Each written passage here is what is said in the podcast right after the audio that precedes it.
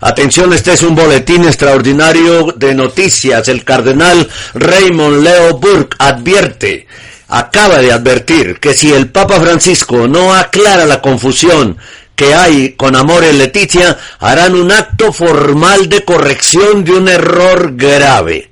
Edward Pentin, vaticanista del National Catholic Register, entrevistó al cardenal Raymond Burke sobre la reciente carta al Papa firmada por cuatro cardenales. Aquí está la traducción de la entrevista por cortesía de Info Vaticana. Eminencia, dice Edward Pentin, ¿qué es lo que se pretende alcanzar con esta iniciativa? Responde el cardenal Raymond Leo Burke. La iniciativa está dirigida a una sola cosa, a saber el bien de la iglesia, que en este momento está sufriendo una tremenda confusión en al menos estos cinco puntos. Hay una serie de otras cuestiones también, pero estos cinco puntos críticos tienen que ver con los principios morales irreformables. Así que como cardenales juzgamos que es nuestra responsabilidad solicitar una aclaración con respecto a estas cuestiones con el fin de poner fin a esta propagación de la confusión que en realidad está llevando a mucha gente al error. ¿Está escuchando a mucha gente con esta preocupación por la confusión? Pregunta Edward Pentin. Y el cardenal Burke dice, donde quiera que vaya, lo escucho. Los sacerdotes están divididos entre sí. Sacerdotes de obispos, obispos entre sí. Hay una tremenda división en la iglesia. Y ese no es el camino de la iglesia. Es por ello que fijamos estas cuestiones morales fundamentales que nos unifican. ¿Por qué es el capítulo 8 de Amor y Leticia de tal preocupación en particular? Pregunta Edward Pentin y el cardenal responde, el cardenal Raymond Leo Burke. Debido a que ha sido la fuente de todas estas discusiones confusas, incluso las directrices diocesanas están confundidas y en el error. Tenemos un conjunto de directivas en una diócesis, por ejemplo, diciendo que los sacerdotes son libres en el confesionario si lo juzgan necesario para permitir que una persona que está viviendo en una unión adúltera y continúa haciéndolo tenga acceso a los sacramentos, mientras que en otra diócesis, de acuerdo con lo que la práctica de la Iglesia ha sido siempre, un sacerdote es capaz de conceder tal permiso a los que hacen el firme propósito de enmienda a vivir la castidad en el matrimonio, es decir, como hermano y hermana, y solo para recibir los sacramentos en un lugar donde no sean motivo de escándalo. Esto realmente tiene que ser abordado, pero después están las cuestiones adicionales en duda, aparte de esa pregunta en particular de los divorciados y vueltos a casar, que se engloban bajo el término mal intrínseco, con el estado de pecado y con la noción correcta de conciencia. Sin la aclaración. Ah, bueno, aquí viene otra pregunta del, del periodista de, eh, Edward Pentin, de National Catholic Register. Edward Pentin hace otra pregunta. Del Edward Pentin del National Catholic Register, NCR. Aquí está la, la otra pregunta que él hace. Sin la aclaración que están ustedes buscando los cuatro cardenales, Brandmüller, Cafarra, Burke y Meissner, en representación de gran parte del clero, ¿Está usted diciendo, por lo tanto, que esta y otras enseñanzas en Amor y Leticia van en contra del principio de no contradicción que indica que una afirmación no puede ser a la vez verdadera y falsa al mismo tiempo cuando se trata con el mismo contexto? Responde el cardenal Raymond Leo Por supuesto, ya que, por ejemplo, si se toma el tema del matrimonio, la Iglesia enseña que el matrimonio es indisoluble, de acuerdo con la palabra de Cristo. Comillas, el que se divorcia de su mujer y se casa con otra comete adulterio. Por lo tanto, si usted está divorciado, no puedes entrar en una relación matrimonial con otra persona a menos que el vínculo indisoluble al que está sujeto sea declarado nulo, inexistente por la iglesia. Pero si decimos, bueno, en ciertos casos, una persona que vive en una unión matrimonial irregular puede recibir la Sagrada Comunión, a continuación una de las dos cosas tiene que ser el caso. O bien el matrimonio en realidad no es indisoluble, como por ejemplo en la teoría de la iluminación del cardenal Casper, quien sostiene que el matrimonio es un ideal al que no podemos llegar de forma realista las personas. En tal caso, Hemos perdido el sentido de la gracia del sacramento que permite a los casados vivir la verdad de su pacto matrimonial. O bien la Santa Comunión no es comunión del cuerpo y la sangre de Cristo. Por supuesto, ninguno de los dos es posible. Están en contradicción ciento por ciento con las enseñanzas constantes de la Iglesia desde el principio y por lo tanto no pueden ser verdad. Pregunta Edward Pentin. Algunos verán esta iniciativa a través de una lente política y la criticarán como un conflicto conservador versus liberales, algo que usted y los otros firmantes rechazan. ¿Cuál es su respuesta a esa acusación? Responde el cardenal Burke. Nuestra respuesta es simplemente esto no estamos tomando algún tipo de posición dentro de la iglesia con una decisión política. Por ejemplo, los fariseos acusaron a Jesús de tomar parte en un lado de un debate entre los expertos en la ley judía pero Jesús no hizo eso en absoluto. Hizo un llamamiento al orden que Dios puso en la naturaleza desde el momento de la creación. Dijo, a Moisés se le permite el divorcio debido a su dureza de corazón. Pero no fue así desde el principio. Así que simplemente Estamos exponiendo lo que la Iglesia siempre ha enseñado y practicado al hacer estas cinco preguntas que se ocupan de la enseñanza y la práctica constante de la Iglesia. Las respuestas a estas preguntas proporcionan una herramienta esencial para la interpretación de Amor y Letitia. Tienen que ser expuestas públicamente, debido a que muchas personas están diciendo, estamos confundidos y no entendemos por qué los cardenales o alguien con autoridad no habla y nos ayuda a los verdaderos católicos. ¿Es un deber pastoral? Pregunta Edward Pentin. Y él dice, el cardenal Burke, así es. Y yo puedo asegurar que conozco a todos los cardenales que participan. Y esto ha sido algo que hemos llevado a cabo con el mayor sentido de nuestra responsabilidad como obispos y cardenales. Pero también se ha llevado a cabo con el mayor respeto por el ministerio de Pedro. Porque si el ministerio petrino no se atiene a estos principios fundamentales de la doctrina y la disciplina, entonces en la práctica la división ha entrado en la iglesia, lo cual es contrario a nuestra propia naturaleza. Pregunta Eduard Pentin, ¿y el ministerio de Pedro también, cuyo propósito principal es la unidad? Sí, dice el cardenal Burke, como dice el Concilio Vaticano II, el Papa es el fundamento de la unidad de los obispos y de todos los fieles.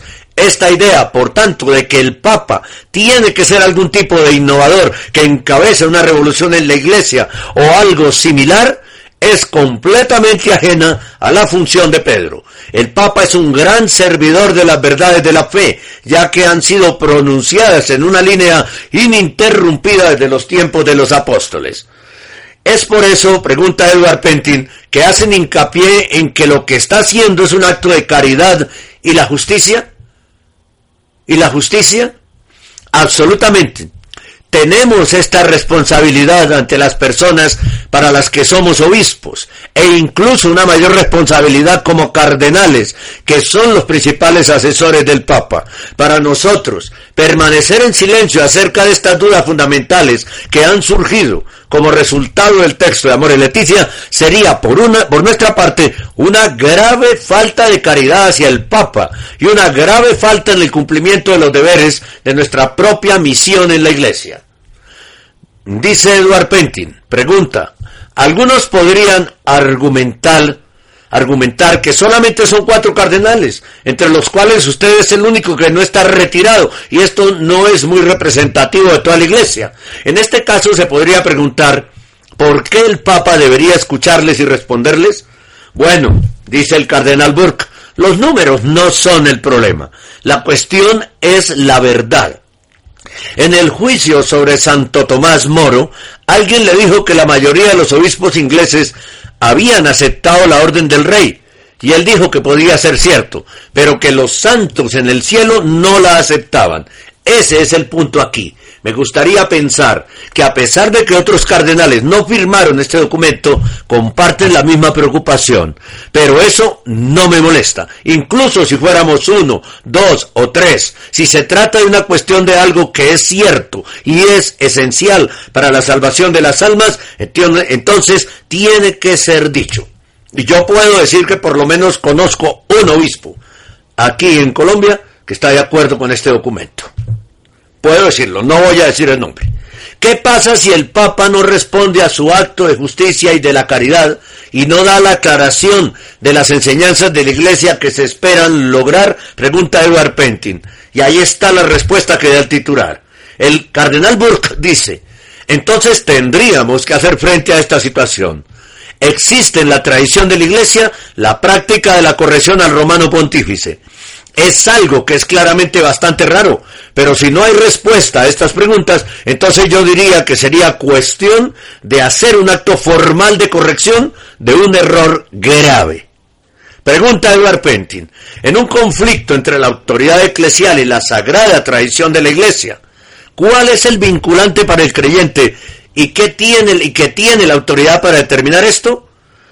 Responde el cardenal Raymond Burke, lo que es vinculante es la tradición y la autoridad eclesial existe solo en servicio de la tradición. Pienso en ese pasaje de San Pablo en la carta a los Gálatas 1.8 que dice, mas si aún nosotros, o un ángel del cielo, os anunciare otro evangelio diferente del que os hemos anunciado, sea anatema.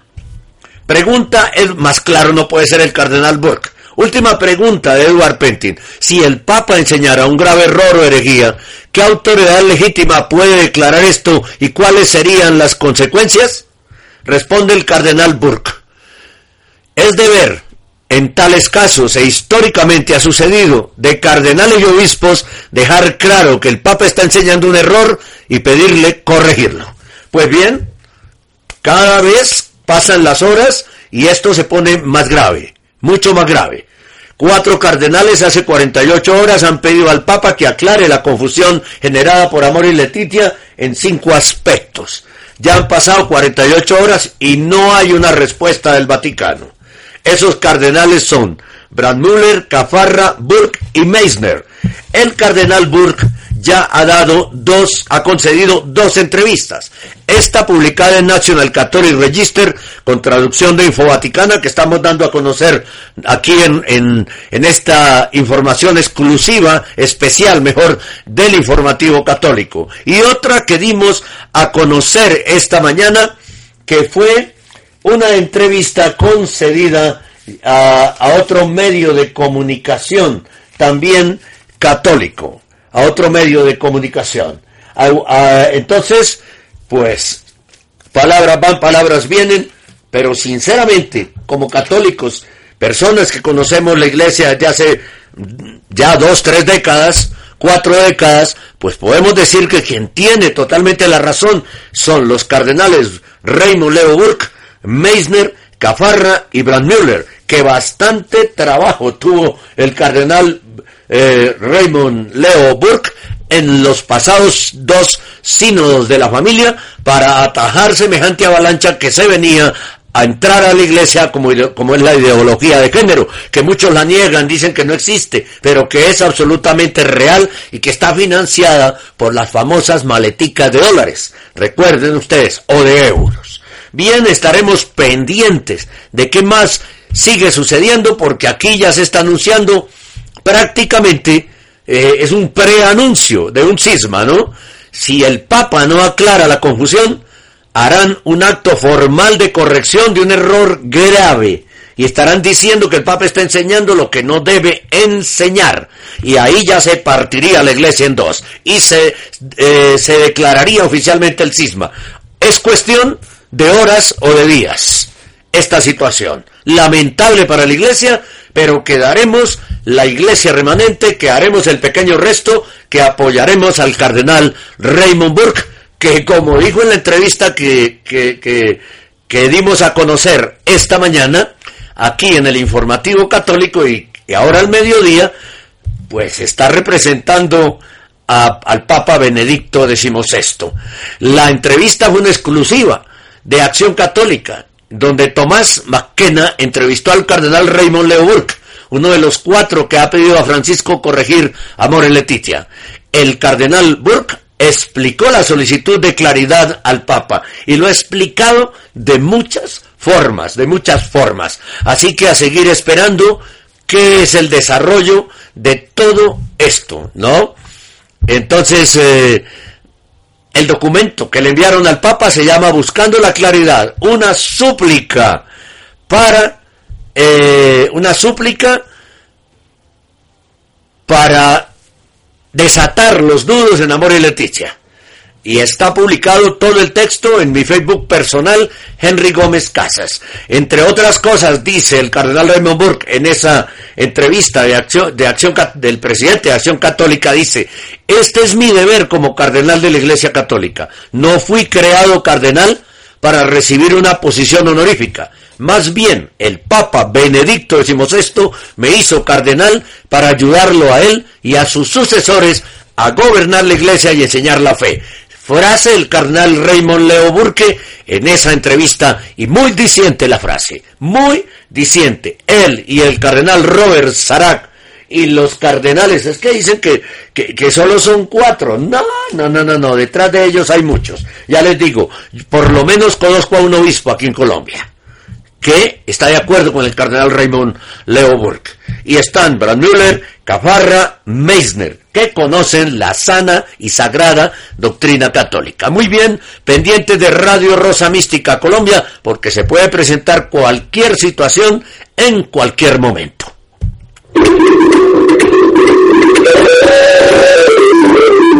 Este es el informativo católico Mística Colombia presenta un boletín extraordinario de noticias del informativo católico.